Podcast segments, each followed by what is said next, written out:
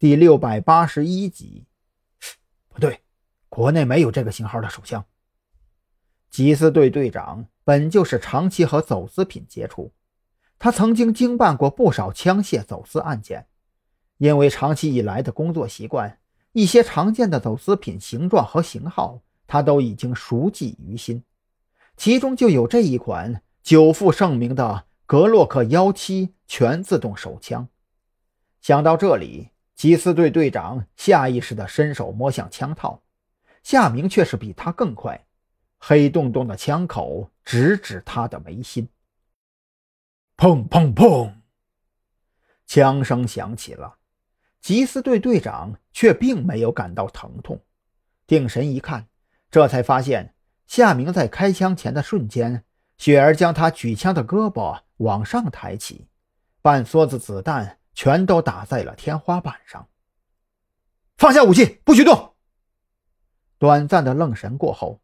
缉私队队长双手持枪对准夏明，从鬼门关走了一遭，他只觉得后背的衣物都已经被冷汗完全浸湿。然而，此时的夏明正在跟雪儿缠斗在一起，两个人你一拳我一脚的，在狭小的空间里打得不可开交，这让缉私队队长很难瞄准并且开枪。你疯了吗？雪儿借着和夏明缠斗的机会，低声在他耳边喝道：“你知不知道他死了会带来什么样的后果？坏了张先生的计划，你我都得死。那我们现在怎么办？”夏明不得不承认，自己的确有些鲁莽了。现在不是追究这个的时候，想想怎么收场。假打会不会？你挟持我，明白吗？雪儿心中冷笑。嘴上却是一副非常关心夏明的模样。夏明眼前一亮，雪儿刚从自己的枪下救了那警察一命，自己如果挟持他，要求一条生路，问题应该不大。想到这里，他心中大为感动。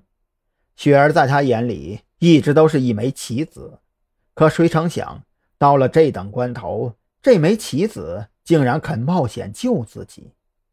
有了明确的计划之后，夏明和雪儿二人你来我往的假打了几招之后，夏明略胜一筹，一脚踹在雪儿的后腰上，反手将她的脖颈扣在怀中，格洛克幺七顶在雪儿的太阳穴上，退后，再往前一步，我就杀了他。缉私队队长犹豫了几秒钟，面色纠结的将手枪翻转过后举在手里。和孔森一起，慢慢的朝着门口方向退去。把身上的武器都给扔进来，别跟我耍花样。夏明见雪儿的计划的确奏效，胆子更是大了不少，顶在雪儿太阳穴上的手枪也松懈了不少。就在缉私队队长犹豫要不要将手枪按照夏明的要求丢进屋里的时候，雪儿忽然身子一矮。一把薄如蝉翼的匕首从衣袖中甩了出来，狠狠地刺在夏明的腰间。你，夏明不敢置信地低头看向自己的肋间，血液顺着口鼻涌出。雪儿的动作没有哪怕一秒钟的停顿，拔出匕首的同时，腰部发力，借助扭转身体带来的加速度，匕首飞快地划过夏明持枪的右手。吃痛之下，夏明手中的格洛克幺七脱手跌落。孔森和缉私队队长急忙冲到跟前，也不管夏明还有没有反抗能力，直接将其按倒在地，用手铐将双手反铐在背后。